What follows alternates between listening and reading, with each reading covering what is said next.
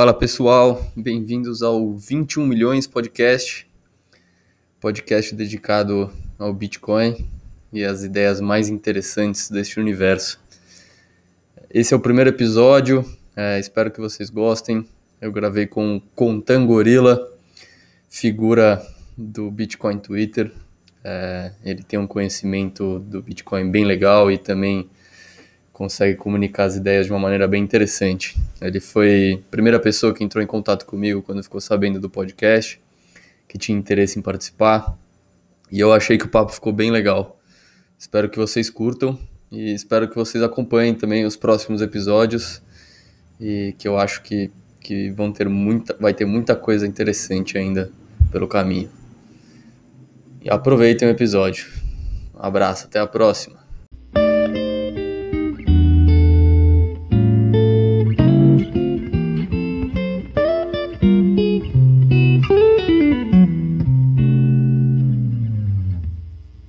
Pô, para começar, se você quiser aí contar sua história de como que você caiu no Bitcoin e, e, enfim, até hoje, né? Desde quando você caiu na toca do coelho e até o momento de hoje.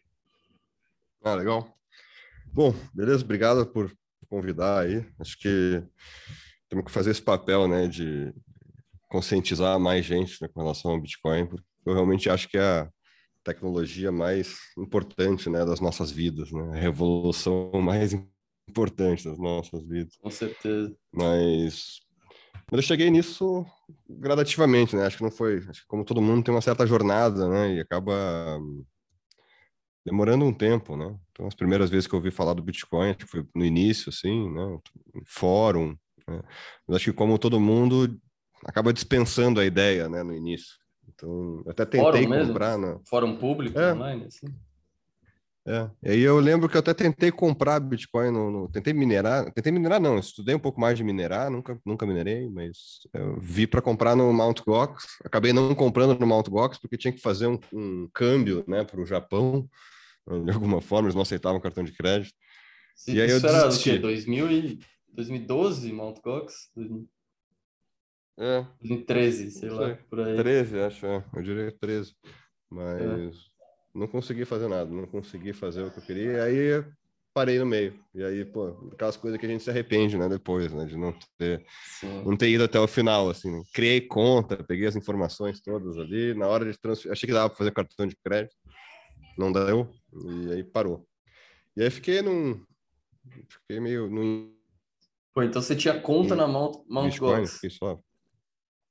É, tinha, mas Caraca, não consegui comprar, é, porque... Isso é raiz. Para é, mas para transferir para lá era, era complexo, não era assim tão, tão trivial assim. E eu ficava, eu tava meio receoso também, né? Não sabia direito, pô, mandar um dinheiro lá pro, pro Japão. Pô, qual a chance do cara desaparecer com o meu dinheiro, né? É, exato. Foi o que aconteceu, né? É, no fim das contas foi o que aconteceu. Né? e... e aí eu fiquei sem, fiquei meio afastado do Bitcoin durante um tempão. Uma vez eu estava no, no Canadá, acho que já era 2000 15. Né? E fui num evento de, de startups né, no, no, no, Canadá e acabei puxando assunto com um cara ali num, num evento, assim, uma festa né, do, do, de uma empresa que eu fui lá visitar. Tava rolando. Comecei, puxei assunto com, com um cara ali num canto, assim, meio quieto. Aí perguntei o que ele fazia, ele começou, né? Ah, pô, você sabe do, do Bitcoin? Tem, conhece do Bitcoin? Eu falei, ah, não muito, né? Esse, e do BitTorrent? Eu falei, ah, BitTorrent eu, eu manjo, né? BitTorrent eu conheço, né? Pô, já, já baixei aí um monte de música, discografia, filme. No BitTorrent, BitTorrent inteiro. E aí ele começou a me explicar o Bitcoin do ponto de vista do BitTorrent, né? Ou seja, de uma, uma rede descentralizada, né? Que... Peer-to-peer, -peer, né? peer-to-peer. -peer. Ele falou ó, que o BitTorrent fez na, na música, né, e no, no, no vídeo, o, o Bitcoin está fazendo com dinheiro. E, e, o Ethereum também está é, querendo ser, virar o, o, o é, programar isso, né, automatizar isso. No fim das contas, o cara era Sim. um dos cofundadores do Ethereum, né, o Anthony.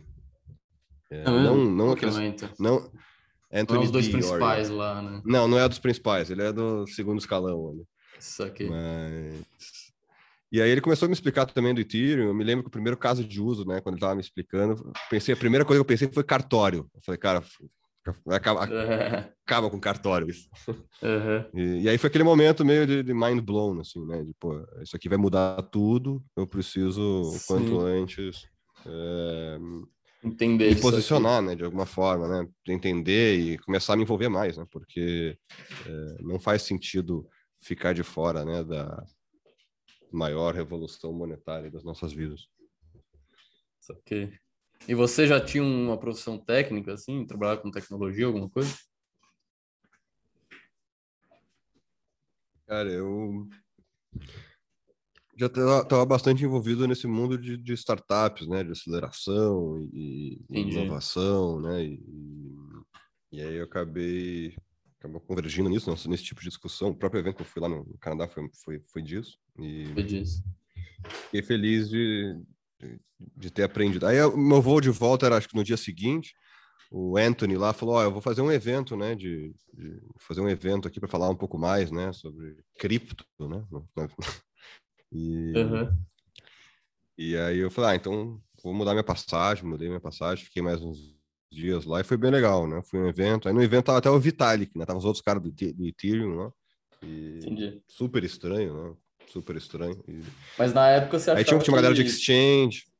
Você tinha comprado a história do, do das altcoins, assim, do, do Ethereum, pelo menos. Na época ah, você sim. interessado. É, eu tava, é, eu tava com os dois, assim, né? E aí eu. Aí quando quando eu fui né, investir um pouco mais nisso, eu comprei um pouco dos dois, assim. Né? Então, no Sim. início, eu tinha essa ideia, né? Engraçado, engraçado você falar esse negócio do BitTorrent aí, porque eu, eu tive essa, eu tive esse insight também no começo da minha jornada, porque eu, que eu, primeira, uma das primeiras coisas que eu pensei é, puta, vamos tentar parar isso aí, né? Principalmente os governos e tal. E, e aí, quando eu, quando eu pensei, puta, mas o, o, o torrent tá aí há sei lá, acho que já faz né, mais de 10 anos, e ninguém nunca conseguiu parar isso aí. É, imagina a quantidade de interesse que não existe para parar, né? É, compartilhamento peer-to-peer de arquivo de, a, da, da, indústria de, de filmes e, e, música, e nunca conseguiram parar isso. Então, esse foi um dos insights que eu tive também, muito parecido. É, e acho que a realização importante, né, é você vê que não tem como segurar, né? Então, o Napster não, eles conseguiram não. segurar, né? O Napster tinha uma cabeça, né? Tinha, era arquitetura centralizada, né? Querendo ou não. Então, é. conseguiram impedir o Napster ali, mas o BitTorrent não, BitTorrent.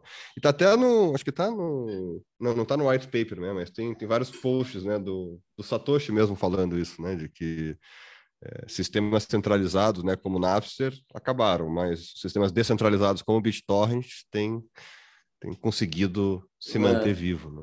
Tem uma citação famosa dele sobre isso, né? É. Que ele fala isso. É verdade. Mas e aí? Aí depois, puta, mosquitinho picou, você não começou a pesquisar cada vez mais, e aí, mas teve uma hora que você, você virou um maximalista, né? É, daí não, daí começou, né? Aí começa vários rabbit holes ali, né? Acho que o, o mais significativo ali realmente é o, para mim foi o o conceito do dinheiro, né? Acho que é uma coisa que as pessoas raramente comentam, né? Raramente param para pensar sobre isso. E era uma coisa que sempre me incomodava muito, né? Não conseguia entender direito o conceito do dinheiro. Né? Por que, que um pedaço de papel colorido tem valor e o outro não tem? Ou é. por que, que um registro num banco é tratado como dinheiro, né? Como moeda e, e o outro não é? E aí, agora que isso tudo foi digitalizado, como que fica? Você não tem mais papel moeda, né? E aí o ouro, e essa história toda né, do dinheiro, tentar entender isso tudo.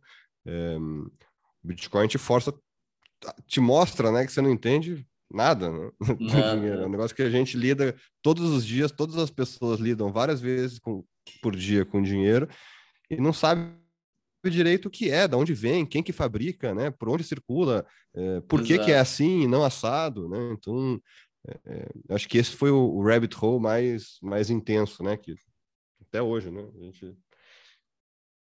E aí, esse negócio foi te puxando esse assunto do, do dinheiro. E aí, você acabou Você acha que você acabou virando um maximalista por causa ah, disso? Ah, não, a minha assim, história, né? Não, a história tema? do maximalista.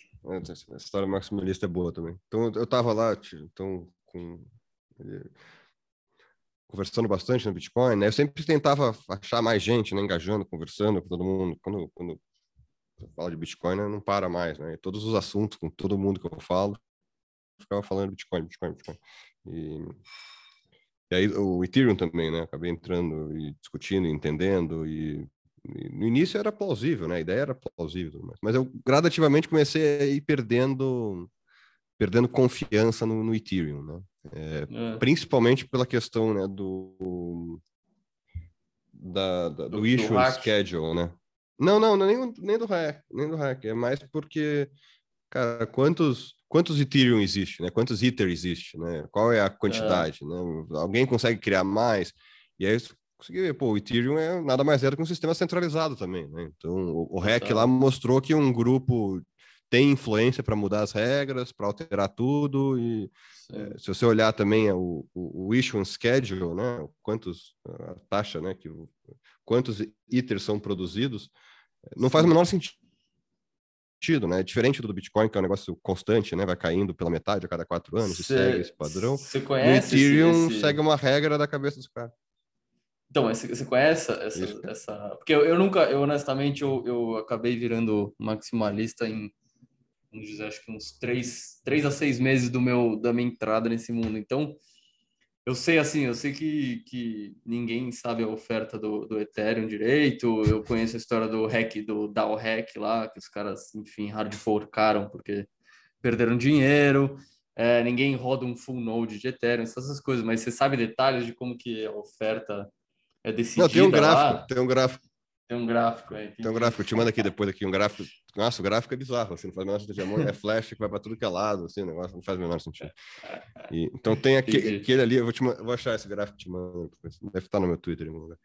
Boa. E e aí o do diferente do, do, caso do Bitcoin. Eu comecei gradativamente aí perdendo a confiança, né, no, no, Ethereum, e eu falei, ah, mas eu preciso checar, né? Eu preciso verificar. Eu vou. Sim. E aí nessa época tava rolando um evento, né? Eu gosto de eventos. Né?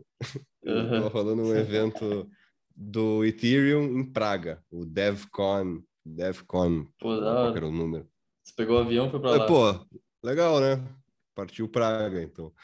Aí fui para Praga, e um evento de, de Ethereum, né, o DevCon.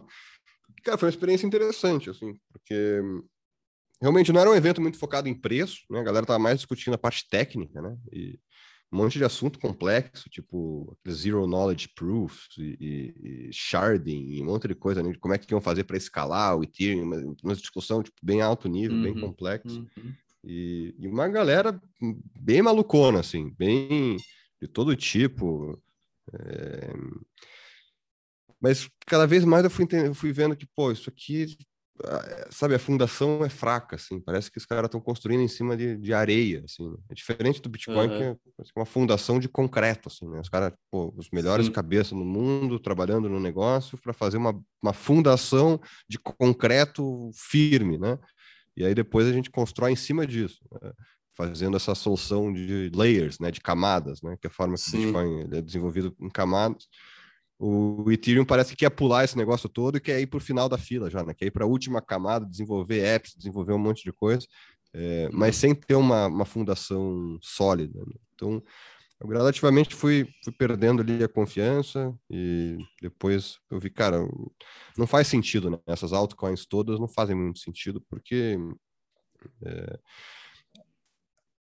o, elas estão construindo em cima de algo muito muito vulnerável. E né? acaba comprometendo a descentralização, né? Esse é o maior ponto para mim, assim. Cara, você vai falar de, você vai falar de, de criptomoeda, sei lá, esse nome já é meio estranho, né? Mas você quer falar de alguma alguma moeda que usa um, um, uma ferramenta criptográfica para atingir uma uma feature, né? Uma funcionalidade que ninguém mais tem? Essa funcionalidade é a descentralização. Né? No final das contas, é isso que você está procurando. A hora que o, que o Ethereum começa a tentar assim fazer mais coisa do que eles são capazes, eles têm que fazer esse trade-off de ser mais centralizado, então de ter um, um time de dev que toma decisões mais centralizadas e ter um, um, um protocolo de, de, de, mineração e de tamanho de blocos e, e capacidade computacional de, de verificação desses blocos maior, porque eles estão querendo fazer um negócio mais abrangente. Aí você começa a ter menos pessoas que conseguem rodar um full node, menos pessoas que conseguem é, influenciar é, a, a, a, direção do protocolo e acaba ficando mais centralizado, né? Para mim, para mim essa é a questão crucial, assim. Sabe, para mim é um pouco diferente, assim, é, óbvio que isso é relevante também, você explicou bem, uhum. mas acho que o, que pega mais para mim é a questão da escassez. Né? Eu acho que a grande escassez. sacada, né, do Satoshi ali, que é de uhum. ter conseguido pela primeira vez criar escassez digital, porque normalmente quando a gente pensa em alguma coisa digital, quase que por definição ela é infinita, né? Então, um. JPEG ali, você faz quantas cópias você quiser do JPEG e circula, você não tem controle, você não tem como dizer que ah, só vai existir um JPEG ou um MP3, né? Qualquer coisa digital, ela tem várias várias cópias, várias versões. Então, conseguir criar escassez digital, é, acho que foi uma grande sacada, né? Do Satoshi. Isso só foi total, possível por causa total. de uma série de peças, né, que tinham que encaixar. Então, é, acho que essa é a parte legal no Bitcoin. Ele, Sim, é, não, total. É os 21 é, milhões. Várias né, peças que. É, não, e, e é questão ali, você tem vários componentes né, que foram encaixados, né? O ajuste de dificuldade, por exemplo, é uma coisa que raramente as pessoas conversam, mas é super interessante. Né? Se não tivesse o ajuste de dificuldade, o Bitcoin não funcionaria. Né? Então, essa estrutura peer-to-peer -peer descentralizada, né? o, essa preocupação em manter o, a blockchain pequena, né? ou seja, com, com blocos pequenos, né? de um mega no máximo, uma série de detalhes, assim, uma série de escolhas que parece que Satoshi fez de forma arbitrária, né? ou essa de, de a cada quatro anos, né, cair pela metade, o, o, o, número, 21 milhões em si, né, então, uma série de números que parecem arbitrários, mas que, pô, tem funcionado super bem. E, e... Encaixaram, né, um quebra-cabeça, né, você tem que entender todas as Encaixaram, peças, não tem jeito. É quase, é quase como que, tem gente que fala, né, que o, o Bitcoin não foi é, inventado, né? Ele foi descoberto. Descoberto. Então, né? Tamanho assim a, a importância, né? Que é. E, cara, isso, isso eu acho que é uma das coisas que mais, mais dificulta, eu acho, é, a espalhar a ideia, é, enfim, entre as pessoas, né? Para o Bitcoin ficar mais popular e as pessoas compreenderem mais todo o quebra-cabeça. É muito difícil entender todo o quebra-cabeça. Eu acho que você tem que ou dedicar, se dedicar realmente a entender ou ter alguns contatos e alguns insights ao longo do tempo para entender tudo, porque a maioria das pessoas acaba tentando entender por partes. Então, puta, vou entender aqui a, a, o blockchain, porque todo mundo fala de blockchain. O que, que é o blockchain? Aí até entender que o blockchain, puta, sem o resto, sem o, o, a prova de trabalho, né, sem o ajuste de dificuldade, sem a própria descentralização de nodes, o blockchain não é nada, né? O blockchain é, um, sei lá, uma estrutura de dados que, que pode ser mudada se for dentro de um sistema centralizado, né? Ela não é, o blockchain não garante imutabilidade por si só, nem consenso distribuído, nem nada disso. Mas enfim, acho que para pegar todos esses quebras-cabeças demora mesmo, né? Acho que às vezes nunca, é, nunca é, nada de primeira, né? né? É, intimidante, é muita, muita coisa diferente, muita coisa nova e, e vai contra tudo que a gente está acostumado, tudo que a gente aprendeu na escola, tudo que uh, é. nosso lá, gerente financeiro do banco nos conta, vai contra tudo isso. Então, Sim. você tem que ter aquele beginner's mindset, né, de apagar Total. o que a gente acha que entende e começar de volta do zero, assim, né? Pô, Total. E hoje, hoje também é mais fácil, né? Acho que cada, cada ano mais fácil, né? De, cada ano mais fácil, exato. Ah, e a gente está tentando aqui né? e... fazer isso, né? né? Conteúdo síntese, né? Capacidade das pessoas de sintetizar conceitos que eram cada vez mais difíceis, né? E vídeo, e podcast, e...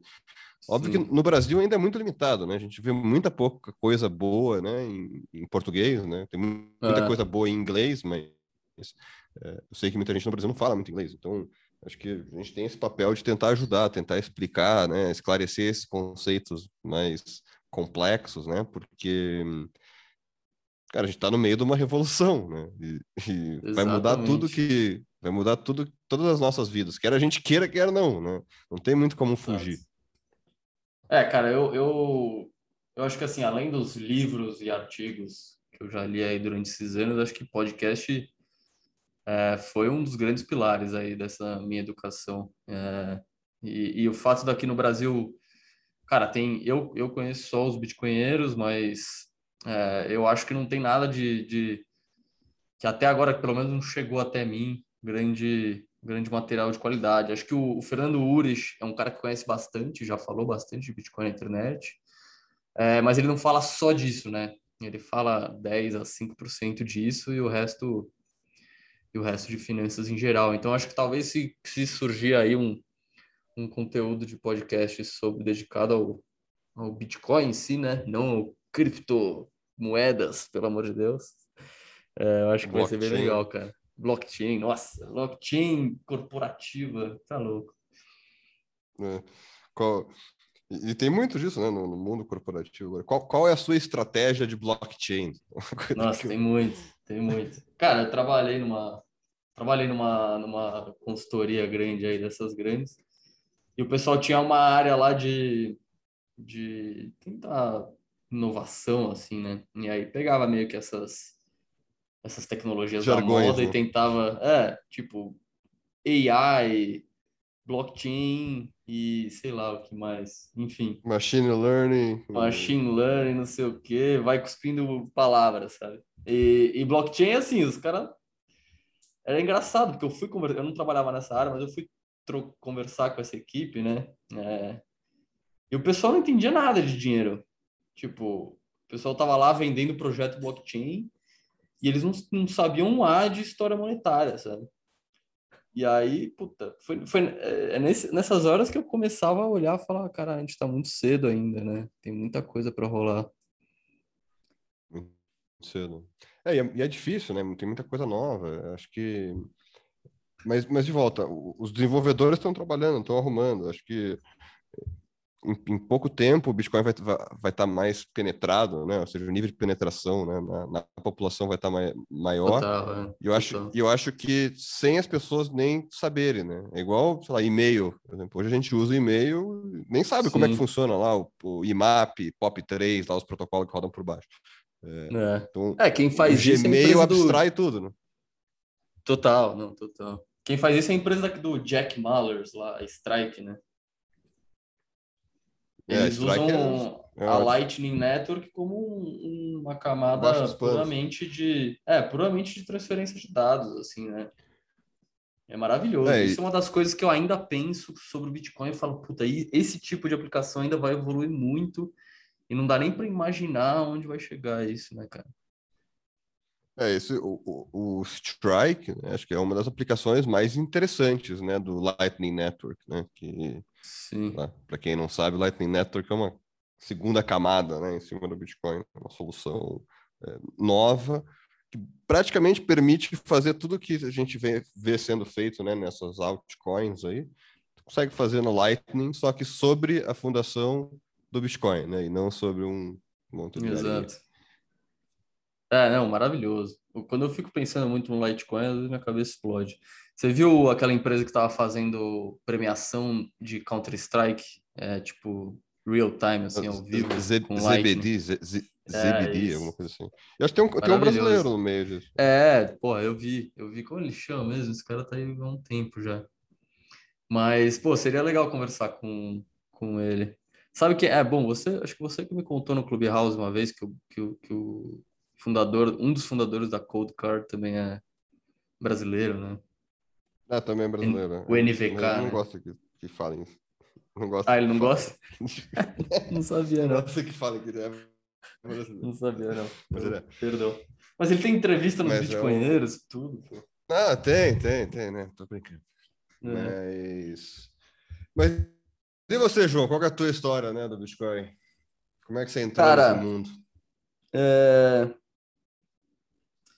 Eu, eu na verdade, eu, eu nem sou da. Eu nem, eu nem era originalmente da. Muito nerd de programação, de tecnologia, nada disso. Só que eu me formei na faculdade, eu me formei em engenharia civil e, e, e aí quando eu me formei eu falei, puta, eu não quero trabalhar com engenharia civil, puta saco isso aqui. Vou tentar fazer outra coisa. E aí sim, já velho, já depois de me formar na faculdade, resolvi aprender a programar e falar, ah, acho que é por aqui. É...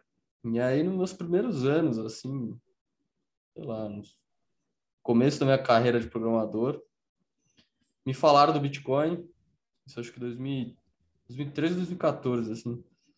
E, e, cara, e aí eu olhei aquilo, até vi um documentário, eu nem lembro o nome do documentário sobre Bitcoin. Eu falei, puta, maravilhoso isso aqui, bacana. Falei, vou comprar, vou comprar um dinheiro. E aí a, a mulher do a, a minha gerente do banco falou que eu não podia transferir para corretora, não sei o quê, começou a achar problema. Eu fui esquecendo também esqueci. E aí, três anos depois, 2017, o valor voltou a subir. E eu falei, cara, agora eu tenho que ver qual é que é desse negócio. Já perdi muito dinheiro nesses últimos três anos. Se eu tivesse comprado lá em 2014, tava, tava cheio de dinheiro. Agora vou ver qual é que é Deixou de ganhar, né? É, deixei de ganhar, exato. E aí, puta, e aí é primeiro semestre de 2017, aí eu resolvi ver qual, qual que era desse negócio, né? E aí nunca mais saí, cara. No começo, assim, nos primeiros três a seis meses, eu ainda era meio chiticonheiro pra caralho. Comprar, comprei Litecoin, Normal. comprei Monero, Ethereum, comprei várias coisas. Tinha umas até que eu nem lembro o nome, umas coisas bem, bem estranhas, assim. E... Mas daí, cara, fui caindo nesse mesmo buraco do coelho aí seu aí, de, de realmente entender o propósito monetário da coisa, né? E aí, ao invés de só estudar também Bitcoin, comecei a estudar história do dinheiro e, e como e também uma coisa que, que me fez cair bastante no, no buraco do coelho foi entender o sistema é, monetário atual, né? Porque quando você entende assim fraude que é. É, não, exato. Isso aí foi, acho que foi um, um dos grandes um dos grandes motivações que me fizeram estudar, sabe? É... E aí nunca mais saí, cara. Aquela série, né, do, do the, the, Hidden Secrets of Money. Já viu aquela? Acho que aquela foi importante. Ah, eu sei, com um cara, eu sei, eu já vi mesmo. Já é vi. um, um, é um gosto de ouro, assim, né? É, um... é, é bug, já... O cara gosta de ouro, mas mesmo assim, a, a, a, referência é a mesma, assim, né? É. Aquele... Eu lembro quando eu assisti aquilo, que é bem antigo esse vídeo. Eu, quando eu assisti aquilo, eu falei, cara, será que é isso tudo? Será que esse sistema todo é construído em cima de uma fraude, assim? Tipo, eu não conseguia é. acreditar. Né? E... Não, bizarro. Bom, depois eu, eu... fui acreditando eu já... cada vez mais. Que, que... Cara, mas eu fico impressionado, assim, que como que esse sistema monetário, é, assim, dita no... nossas vidas, né, numa num, num, nível bem razoável, né? Desse esse controle da taxa de juros, a emissão de crédito pelos bancos, é, e ninguém e não é não é da cultura comum as pessoas tentarem entender como tudo isso funciona, né? A maioria das pessoas só ignora e, e, e enfim tenta tenta ganhar dinheiro de alguma maneira para pagar as contas e viver a vida e, e comprar as coisas que precisa, né? Mas ninguém na escola, nem, assim, não tem um A sobre o que é dinheiro e, e por que, que as pessoas trabalham para ganhar dinheiro e da onde o dinheiro vem, e, enfim. Eu fiquei, eu é fiquei é meio triste, chocado, assim, é um negócio meio é. chocante, assim. Mas parece até um algo. Na... Fala, proposital. desculpa. É, parece algo proposital, né? Porque ninguém toca no é. assunto, é uma coisa horrorosa. Não, e o, o, é curioso mesmo. Você falou que fez né, engenharia civil, né? Você comentou. Isso. Eu, eu, eu, também, eu também sou engenheiro, fiz engenharia mecânica. E, similar, assim, também. Eu lembro que quando eu me formei na engenharia, tipo, lá, estava apto ali para fazer cálculo numérico, né? Um monte de coisa integral Sim. e tal. É. E, e aí eu não sabia usar uma, um HP 12C, assim, tipo, não sabia fazer contas básicas, né? De uhum, matemática, uhum. de matemática financeira. Né? Coisas que em nenhum momento, né, durante lá os cinco anos de faculdade, em nenhum momento a galera achou que seria importante, né, é, estudar um pouco ali de, de, pô, de contas básicas ali, né, de, de, funções básicas de de matemática, né, de, de gestão, né, de, de, finanças e mais mais importante até é, empreendedorismo, né, seja, gestão de negócio, coisa que total cara, né?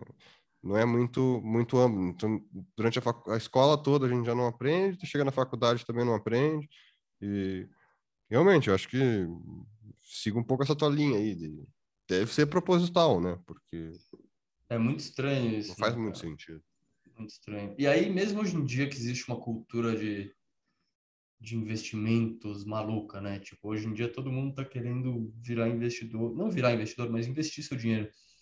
E, e assim, e eu acho que, no final das contas, é o, é o incentivo que existe, né? Se o nosso dinheiro, se o nosso cash está perdendo valor todo dia, todo ano, acho que todo mundo tem que virar investidor. Mas isso também é um fenômeno que, que, que novo, né? Acho que é de uns, sei lá, dos anos 70 para cá, e com mais intensidade nos últimos 20 anos. É, mas também ninguém, ninguém é, contesta isso, né? Ninguém pensa por que, que todo mundo hoje em dia tem que investir 100% do dinheiro que você poupa, sabe? É, e aí abraçaram né, de... essa cultura, né? O conceito de poupança foi quase que eliminado, né? Hoje poupar dinheiro e deixar em dinheiro, ou seja, poupar em reais e deixar o parado em reais é, é horrível, é, né? Exato. Você, então, já, já, e aí cria toda uma estrutura em cima disso, né? Você, você precisa investir todo o seu dinheiro, não pode deixar ele parado, e aí para investir você precisa da ajuda de especialistas aqui, né? Exato, assessores, exato. assessores independentes, do seu gerente bancário, e aí tem toda aquela estrutura, ah, tem uma série de fundos ali, uma sopa de letrinha aqui, vamos fazer uma diversificação Isso. de portfólio aqui, aprende um monte de coisa, compõe lá um monte de, de, de, de sopa de letrinha e no fim das contas e, e, assim, ainda nessa, nessa linha, né? Acho que no, quando teve esse início do Covid, lá no ano passado, assim, eu lembro até os títulos de renda fixa, as coisas que teoricamente não, não deveriam cair, caíram 20%, 30%, assim. Então, é, é, é. é Acho que aquele foi um momento mais chocante ainda para mim. Eu falei, pô, aquela essa diversificação toda, você diversifica um monte de coisa, mas quando, quando a coisa fica feia, cai tudo é. junto, né? A correlação é. vai a um e pronto, aquela diversificação não adiantou nada. Sim. Não, mas essa é uma das coisas que mais, que mais me impressiona, cara, que, que poupança e investimento virou a mesma coisa e ninguém, ninguém se pergunta por quê, ninguém quer entender de onde isso veio sendo que é algo novo, assim. Se você conversa com pessoas de geração mais velha, é, o pessoal lembra de um, mundo que não era assim, né? Um mundo que as pessoas não precisavam ser investidoras é, junto com outro trabalho que elas fazem da vida, é, né? Tomar risco, né? E no fim das contas, você acaba Sim. tomando risco com Exato. as suas reservas. Exatamente. Você poupa e depois ainda tem que escolher, ainda tem que acertar se, pô, se é a Casas Bahia ou a Lojas Colombo que vai ganhar. Exato. Às vezes você acerta o setor, mas erra o player. E aí, se você não quer arriscar, você não quer ficar a vida fazendo aposta, você é obrigado a pagar um assessor, a pagar um, um alguém para pagar uma taxa. Pra... É. Ou um fundo Enfim. passivo, né? Que é o que a galera hoje em dia é. faz muito, né? Pega é. um fundo desses passivos e, e, distribui. E deixa lá, né? Que tem menos taxa e, e cresce tudo junto, cai tudo junto, então Coloca lá. Mas é, é até um problema, é, né? É um problema para é... quem era, era investidor é, fundamental, né? Que eles chamam de inglês de value investing. Que hoje em dia esses caras estão sofrendo também, né? Porque hoje em dia, com tanta manipulação monetária, o pessoal só coloca o dinheiro em, em fundo passivo, que a taxa é menor, e foda-se, porque o Banco Central está garantindo tudo, que, que tudo vai subir, e, e se cair, vai cair tudo junto. Então, até mesmo esses, esses investidores é, de, de fundamentali, fundamentalistas, né? Esses caras estão sofrendo com isso também. É, é um... E, e é, é triste, porque é, é injusto, né? e é injusto com, com os menos favorecidos, assim, né? Então, sei lá, eu penso sempre no cara lá que vende cerveja e água ali na, no engarrafamento ali, né? Sempre que tem alguma para de carro assim, já aparece aqueles empreendedores de rua ali, né, com isoporzinho para vender. Total. É, refrigerante, cerveja e tal. E aí é, você imagina, o cara trabalha ali, ele compra... só, né? É, e ele junta, sei lá, no final do dia juntou, sei lá, sei, 50 reais, 100 reais, 200 reais. E, pô, deu um mês, ele já perdeu um, pedaço daquilo ali. E esse cara não vai saber investir, né? E ele vai trabalhar com dinheiro é, espécie. Exato. E, exato. e aí, pô, no fim das contas, a inflação e a destruição de valor que a gente vem, visto, vem vendo desde que o, o Estado monopolizou a emissão de dinheiro, é, impacta principalmente os menos favorecidos. Né? O cara nem sabe o que é inflação, né? o cara não consegue é, se defender cara, da inflação. O cara não entende o sistema, né? É porque quem consegue se defender desse sistema é, é pelo menos quem entende como ele funciona, né? E aí a maioria. Está cada vez mais é como... difícil de se defender, né? Está cada vez mais Sim. difícil de se defender. Então, se, os títulos de renda fixa, né? Já, agora, sei lá, antigamente a renda fixa pagava 1%, 2% ao mês. Assim, agora paga 1% ao ano. Então, Exato. Aí pô, vai deixar naquela sopinha de letrinha ali para ganhar 2% ao ano, né? E aí, é, aí o, as corretoras já nem falam mais disso, né? Ele já chama, ah, é 100% do CDI, né? Tipo, é, para dar um... 105% um... do CDI, porque falar suar, 2% né? ao ano melhor. fica feio. É, o teu, é, o teu portfólio aqui rendeu 105% do CDI. Pô, rendeu 2,5% no ano. Sendo é uma loucura. Nominal, né? Isso de, de sendo que a, a, a, destruição de valor né, na, na, na, inflação é muito maior. E aí, assim, acaba tendo o Bitcoin sendo a, a, melhor forma de se defender né, contra essa destruição do valor do, dos estados e do dinheiro estatal, né? Exato. É. Mas é difícil, é difícil as pessoas darem esse salto, assim, né? Eu, eu entendo, né? Eu entendo que, que demora para as pessoas chegarem né, no nível de convicção que, que a gente tá, que a gente é, tem demora. hoje, né? Acho que são horas Total. e horas e centenas, milhares de horas de estudo de várias frentes para ter um nível de conforto e conseguir tomar uma decisão, né? Com confiança. Não, total, total. Eu acho que, cara, só, só o simples conceito de tentar imaginar um dinheiro que não é, não depende do sistema de banco central já é muito difícil para muita gente. É, principalmente quanto mais velha a pessoa for, eu acho, né? É, porque o cara só conheceu isso a vida inteira e, e, e, ouviu a vida inteira que aquilo era o jeito, era o único jeito que existia. Né? É, é, o paralelo é o o paralelo é lá, no, sei lá, no tempos feudais lá quando o, o, o, Estado e a Igreja era uma coisa só, né? A gente teve a separação da, da Igreja e do Estado. E o que a gente vive agora do Bitcoin é a separação do dinheiro e do Estado, né? Que para muita é. gente é a mesma coisa, né? As pessoas, como você falou, têm dificuldade de imaginar um dinheiro sem o Estado. Entende que o Estado é pré-requisito para o dinheiro. E não é, né? Então, o dinheiro é uma escolha de mercado, né? Normalmente, né? Então, o mercado escolhe Exatamente. o melhor dinheiro e por isso que o mercado convergiu no ouro por uma série de características que tornam o ouro um ativo mais... É adequado né, para ser dinheiro. Né? E Exatamente. o mercado escolhe, e o mercado vai escolher o Bitcoin necessariamente, porque não dá para dizer necessariamente, né? mas muito provavelmente, hum, porque é. as características, ele é melhor em praticamente tudo, né? ele é melhor em praticamente todas as características, Sim. é o melhor não, acho é, que em todas, né? ativo né? monetário que a gente já inventou. Né? Sim, é, acho que em todas. Não diria praticamente todas, diria em todas. Ele é mais, é. Puta, é mais fácil de transportar, mais fácil de verificar, é mais escasso. Quais são as mais outras? Fácil de dividir. Né? De dividir. Mas, acho, acho, que, acho que a questão principal, né? essa é, uma forma de guardar valor no tempo e no espaço. Né? Ele é melhor para guardar valor no tempo e no espaço, que é um sistema fechado, né? Que a gente na engenharia vê sistema fechado. É, sei lá, um sistema de freio, por exemplo. Né? Um sistema de freio é um sistema fechado, né? Se tem um vazamento no sistema de freio, o carro não freia. Né? Então, Exato. Torna um sistema aberto, com massa e, e, diferente.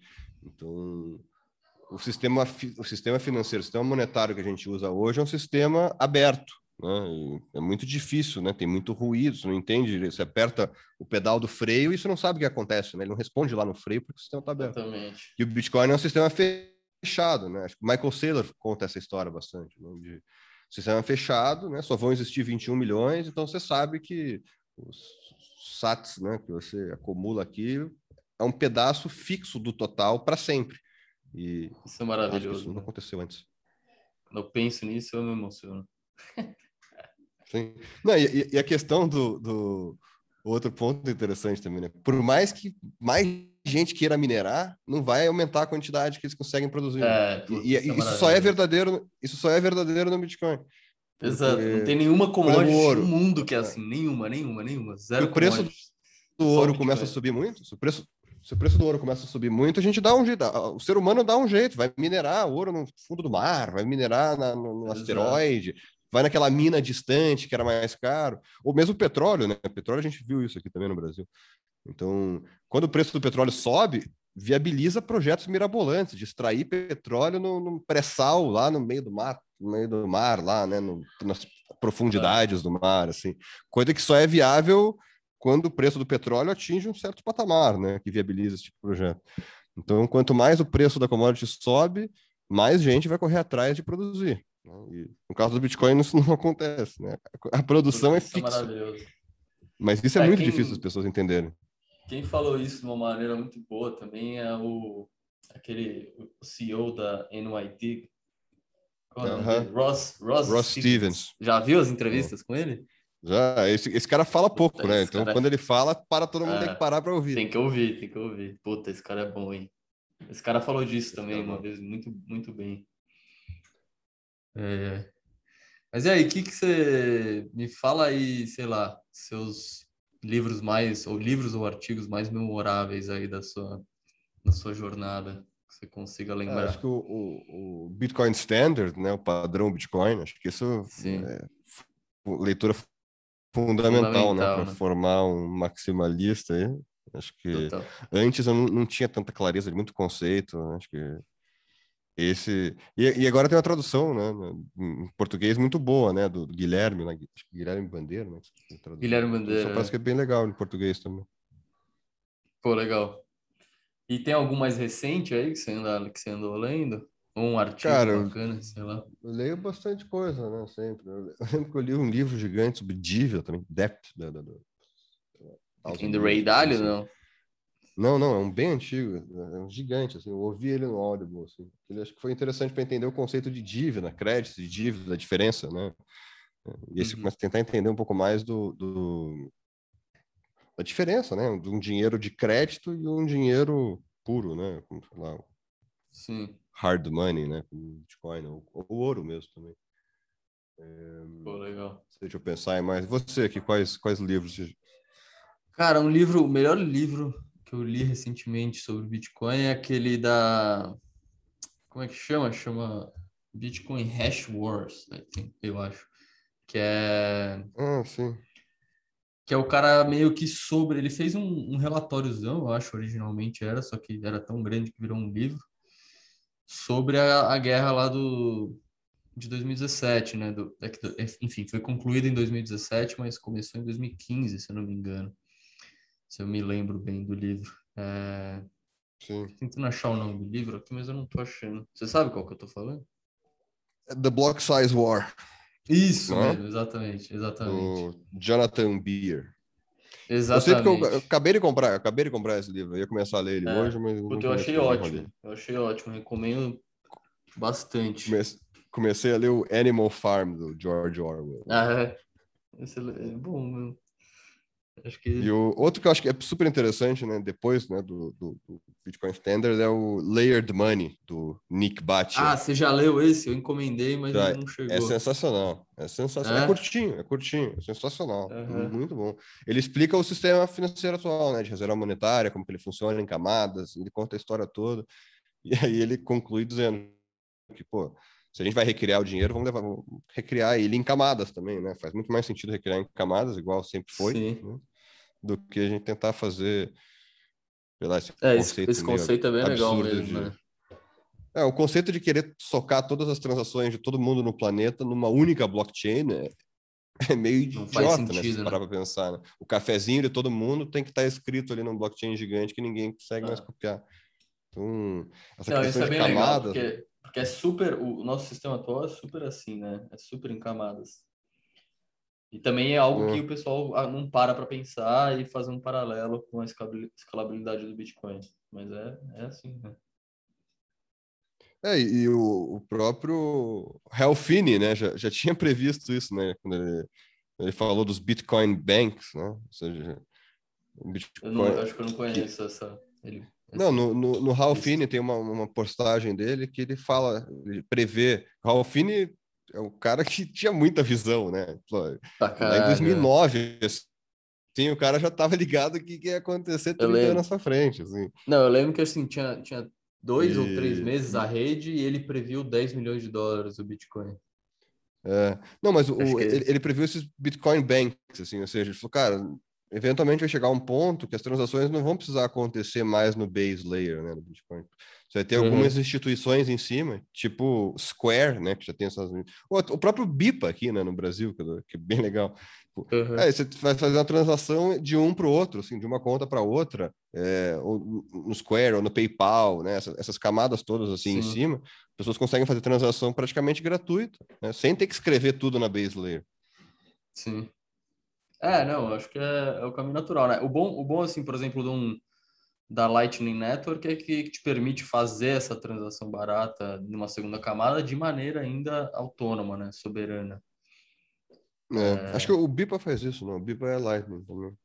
É, é legal. Ah, mas assim, de uma, uma conta Bipa para outra conta Bipa, é, é, mas você não mas sua conta Bipa não é não é você que controla, imagino, né? Deve ser uma conta uma corretora normal, assim.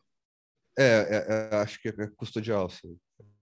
Mas eles usam bastante Lightning ali, né? Pra, acho que é um dos mais pra avançados com né? isso, assim. Para transferir, né? Você consegue usar como uma, né? uma wallet, você consegue usar como uma wallet Lightning também, para pagar Invoice, Lightning. Você conhece alguma outra corretora que usa Lightning? Bastante interessante. Eu não conheço. Cara, aqui no Brasil não conheço. Eu não conheço. As corretoras que a gente tem aqui no Brasil não são muito boas, né? Convenhamos. É, tem muita não. coisa para melhorar. É, eu acho que a BIPA tenta ser, ser, meio que uma, uma, pelo que eu sei, né? Eu não sei muito, você pode me corrigir. Mas parecido com aquela Swan, é, que, é uma, que é uma corretora focada em Bitcoin e acaba focando em features, em, em, em funcionalidades é, do Bitcoin, né? Então, Lightning ou enfim. É, não, a sacada do Swan, né? É, Swan é uma, uma, exchange, né? Nos Estados Unidos, eles são focados em DCA, né? Em Dollar Cost Averaging. Então, o conceito Isso. de que a melhor, melhor estratégia para comprar Bitcoin é ir acumulando um pouco um todo pouco dia, todo mês, semana, né? um pouco todo dia, toda semana, né? E aí com isso você distribui o teu preço e você consegue um preço médio, né? Ele ameniza um pouco a volatilidade do Bitcoin que assusta muita gente, né, hoje em dia. Hein? Sim. Essa queda recente que a gente teve esses últimos meses do Elon Musk, é os 50%, muita gente ficou aterrorizada, né? É.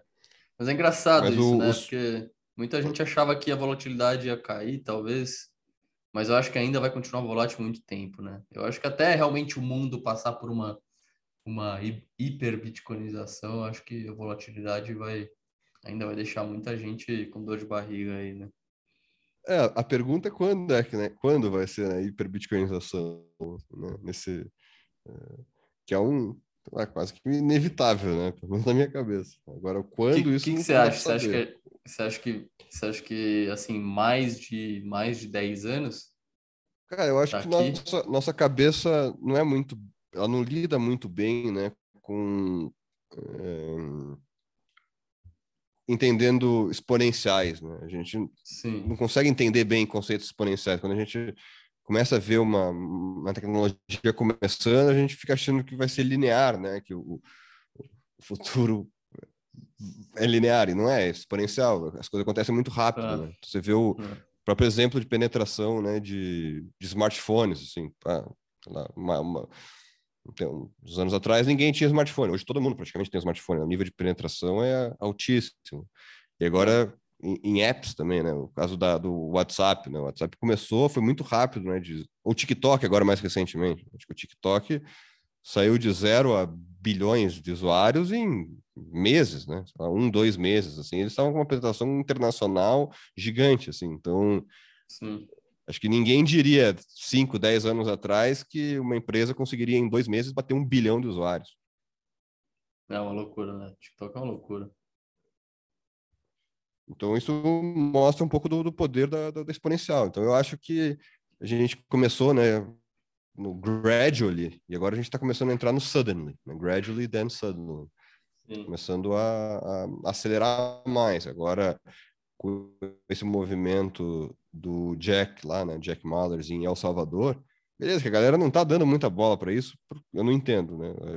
Para mim, é, talvez seja uma das coisas mais marcantes desse ano, né? sei lá, dos últimos é. anos. É que, cara, a adoção de um 12... país. Desculpa, como... continua, continua. É, não, a adoção de, de um país, né? O El Salvador adotou, está adotando, né? Vai, acho que aprovaram a lei, vai entrar em vigor, acho que uns 70 dias aí agora, 80 dias, como moeda de, de, de cunho legal, assim. Cara, beleza, ninguém está se preocupando muito com isso, mas isso vai... Começa a queda dos dominós ali, né? Começou em El Salvador e agora todos os outros países vão ter que contemplar a alternativa, contemplar a estratégia. Cara, devemos também adotar ou vamos deixar os caras de, de boa ali, né? Que faço também, copio, faço igual ou vou contra? E, e essa discussão, né, vai estar cada vez mais à tona em, em, em discussões, né, de, de, de política monetária dos países. É, já está acontecendo, né? A gente viu algum, por exemplo, é que, é que assim, o pessoal, os gringos viram os políticos brasileiros colocando laser eyes lá, os olhos, os olhos de raio laser, e acharam que a gente está super avançado, mas a gente não está, né? Brasil, a gente sabe que foram só dois deputados lá, e, enfim, mas, gente, mas eu vi outros países que parece que a coisa está um pouco mais séria. Que um, um, um país lá da. no Oceano Pacífico, ali da. É, Tonga, não é? Tonga. Tipo... Tonga, é, Tonga parece estar bem Tonga. avançado, né? Costa Rica o... parece que tem alguém interessado. Costa Rica é o presidente. O presidente é, tá de olho. E na tudo, Colômbia tudo tá parece que tem ali... um conselheiro lá do presidente que também tá, tá super. Também. Super focado. É, e, e, todos os países ali ao redor, né? Os países da América Latina em geral, tá todo mundo começando a conversar. E, e o próprio Jack Mallers lá, ele, todo, todo o trabalho que ele fez, ele vai disponibilizar open source, né? Tá chamando de Bitcoin for Country. Né? E, da hora, né? Então, o, então o, é... o, político, é o político preguiçoso brasileiro aqui, qualquer um ali, sei lá, esses caras que estão botando laser eyes no nome ali, cara, qualquer um desses pode entrar ali, baixar o material do Jack, né? Tra traduz para português e, e, e, joga, né? Aprende, né? Não, entrega, né? Dá entrada nisso ali e, e, e, carrega essa bandeira, assim, entendeu? Então, está tornando muito fácil, né, para qualquer político, e a gente tem um monte, né? Sei lá quantos deputados a gente tem ali. É só um deles pegar isso daí e começar a, a pressionar, né? A colocar o projeto de lei e iniciar, carregar essa bandeira. Acho que é, é... daqui a pouco aparece um aí que, que, que toma a frente. É, total. Mas, cara, é, é muito. É, eu, eu fico impressionado, por exemplo, 12 meses atrás, a gente ainda não tinha nem o Michael Saylor, né? No, ecossistema, né? De repente apareceu um cara que era um CEO de uma empresa listada aberta lá nos Estados Unidos, comprando Bitcoin, dando entrevista e parecendo parecendo os maximalistas mais mais é, crentes na coisa, né? E aí, de repente, pô, começou, os outros começaram a sair da, da casinha também, né? Tirar as asinhas de fora. Aí o, o CEO do, do Twitter, lá, o Jack, começa a ficar um pouco mais confortável, falar mais. E aí, de é. repente, tem um país agora adotando a coisa. É impressionante, então, 12 meses. É aquilo, é aquilo que você falou ali. É, há quanto tempo vai demorar? Não sei, mas acho que vai ser mais rápido do que a gente imagina, né? por causa disso. Ah. 12 meses atrás a gente não tinha começado. O Michael Saylor foi o, com a MicroStrategy, foi a, a o primeiro grande é, catalisador ali para empresas, né? Ele normalizou uh, empresas comprando com parte da tesouraria, parte do caixa, alocar um pedacinho em Bitcoin, porque a alocação de 0% em Bitcoin, ela faz muito menos sentido do que lá, qualquer outro número, assim, porque é. Já tem outras empresas maiores fazendo, que seja 1%, 2%, não sei, mas ele já começou a normalizar um pouco isso. O Michael Saylor foi dramático, né? Ele botou 100%, pegou todo o caixa 100%. que tinha praticamente. Não, ele, ele, não cansa de é. parar. Você viu que hoje ele, ele declarou que está vendendo, vai vender ações da empresa para comprar é, vi, Bitcoin? É. é, depois de já ter emitido, depois de já ter emitido três tranches de dívida, né? A primeira Exato. a 0%, o cara toma, toma dinheiro emprestado a 0% para comprar mais Bitcoin. É um ataque especulativo, né? Como eles chamam. E aí, sei lá, eu não diria, eu, eu achei que por primeiro país a adotar Bitcoin ia demorar mais uns, sei lá, dois, três anos, talvez. É, não achei que ia ser tão rápido, né? talvez até mais. Mas um, um, ano depois das empresas né, listadas começarem, já estão começando os países. E eu acho que esse é. negócio vai, vai acelerar bastante. Não, impressionante. É. Assim, eu, eu quando eu penso, quando eu penso, sei lá, é, Bitcoin mais de um milhão de dólares, eu penso, eu penso no final da década, assim, sabe? Perto de 2030, um pouco antes, talvez. Mas eu posso estar errado, porque é como você falou, por, né? Por que tão humanos... pessimista? Why so é, bearish? Então... Why so bearish? Exato, exato. Mas, mas eu, eu não mais... sei, eu acho que também é um pouco, eu, um pouco eu querendo me enganar, entendeu? Querendo manter as expectativas é. baixas e aí para depois quando chegar. É, é que a, a parte difícil, né? Que esse é o pedaço que me incomoda um pouco no Bitcoin também, que eu tento achar um argumento contra. Eu juro que é eu muito tento. difícil. Eu tento é muito estudar, difícil. tento achar. Não tem, não tem nenhum argumento que seja é coerente, é né? Contra. É. Alguma coisa, algum cenário alternativo. Ou seja, ah, não, o Bitcoin perde e o, o, o Solana ganha, ou qualquer outra altcoin, né? Não, não faz sentido. Você já está eliminado. Ou o Bitcoin perde e esse Central Bank Digital Currencies em placa. Nossa, não. vejo o menor sentido aí. disso em placar. Quando eu ouço entendeu? isso aí, alguém falar isso, eu qual, qual, Quais são os cenários alternativos? Ou que o Bitcoin, sei lá, boil the ocean, né? Queima os é, não, não, é tem nada que. Não tem nenhum argumento. Co... Né? Não tem. Do... É, assim, o, o maior fã de. O maior... E... Fala, desculpa. Não, pode começar. Não, eu ia falar que acho que até o ano passado, mais ou menos, o maior FUD, né? O maior, maior narrativa de medo aí que o pessoal colocava era que os governos iam banir, mas acho que acho que se alguma se a gente viu alguma coisa aí nos últimos é, 12, 18 meses, é exatamente o contrário, né?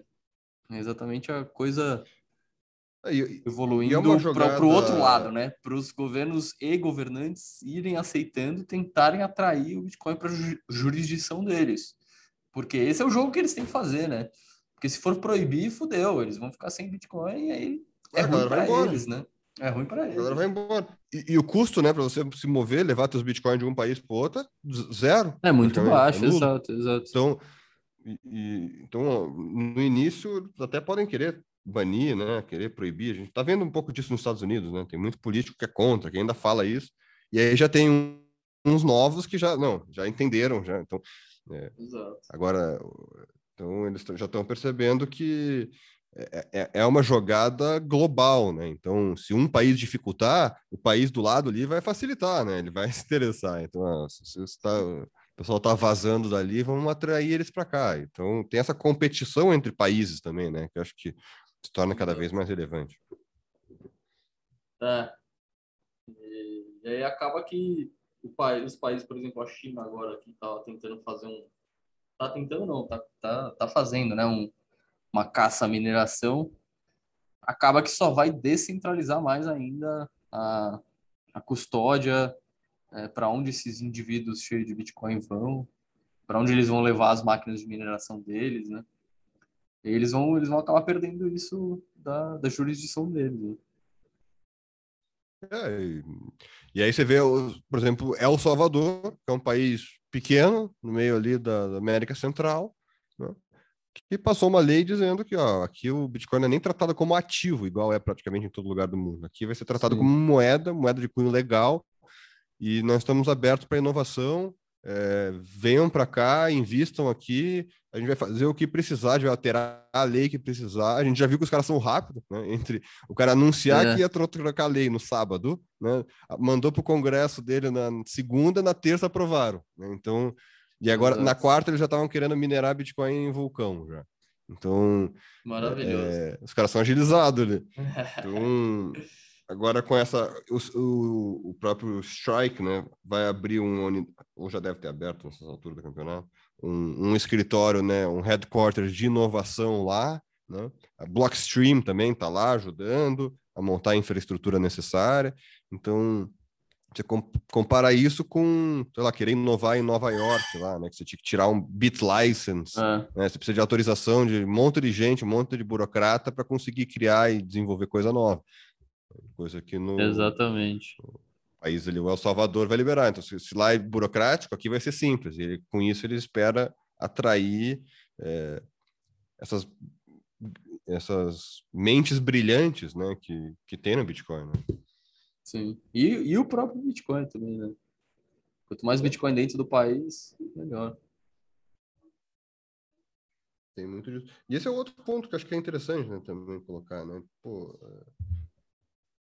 o nível das pessoas, assim, né? O nível das pessoas envolvidas nesse espaço é muito, muito alto, assim, né? Tipo, os bitcoiners, assim, que eu, que eu conheci, que eu converso, assim, cara, Sim. são pessoas super inteligentes e super bem escoladas, estudadas, assim, não, você vê que Exato. os argumentos e os pontos que eles fazem são super coerentes, não é qualquer bullshit, assim, tipo, não é, é muito Exato. diferente do cenário, cenário político ou cenário de qualquer outra, outra coisa que a gente vê aí, que vê muita coisa de palco, né, querendo aparecer e pouca substância, né. Isso. É, então, é um pessoal muito inteligente e que tem uma riqueza móvel, né?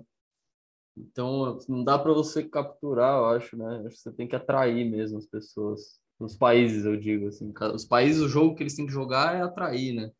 Se for caçar, vai ser muito difícil. É, é uma das características principais né, do Bitcoin, né? Censorship resistant, né? ser resistente à censura e, e difícil né, de, de, de tomar, né? É, Exatamente. Então, e, mas o playbook que os países têm é esse que você comentou, né? Tipo, eles estão acostumados a, a tomar, a banir, a Caçar, proibir, né? a fazer. E aí, cada vez menos efetivas, né? Essas estratégias dele nesse mundo novo. Pô, legal, Carlos. Acho que, pô, foi uma honra aí fazer esse episódio. É, eu vou torcer aí para a gente conseguir, né, tocar isso nessa comunidade brasileira e fazer o, o conteúdo aí de áudio crescer e alcançar mais pessoas, né? Que eu acho que é isso que a gente precisa agora. Vamos aproveitar esse ciclo aí, esse novo ciclo de atenção midiática e, e vamos ver se a gente consegue trazer isso para a galera. Boa. É, acho que esses ciclos são importantes, né? Interessante, né? São ciclos de quatro anos no Bitcoin, né? Vai Exato. Atenção midiática, como você falou. E a gente está vivendo isso, a gente está no meio de um bull run, né? Embora a gente teve uma ligeira correção aí agora, acho que inclusive já deve ter passado, né? Acho que o pior já passou dessa correção aí. E, cara, nunca tive tão confiante, né, no Bitcoin, vendo países, vendo empresas, vendo pessoas cada vez mais mostrando a cara, aparecendo. E eu acho que da nossa parte é importante fazer isso também. Então, cara, conte comigo aí, puder fazer para ajudar, para aparecer, para para explicar né, mais para as pessoas, é, tirar essas dúvidas e aj ajudar nesse processo. Eu sei que é difícil, né? É difícil eh, entender, é difícil se acostumar, é difícil ganhar convicção, né? Pra, convicção super, necessária é, para mergulhar de cabeça nisso. E Exato. vai contra muita coisa que a gente conhece, as próprias, vê muitas pessoas muito inteligentes também que resistem à ideia, né? Tipo, olham o Bitcoin como não, não é possível é, criar dinheiro na internet, assim, né? é. dinheiro mágico da internet, não é, não é possível. Né? Então, a gente precisa fazer o nosso papel aí para tentar educar melhor as pessoas, ajudar e acho que o, o é um papel que nós temos aí para cumprir. Boa. E vamos ver, né? Vamos trazer os brasileiros para falarem disso aí, né? Acho que deve ter muita gente boa aí ainda escondida. Vamos ver se a galera começa a falar e contribuir.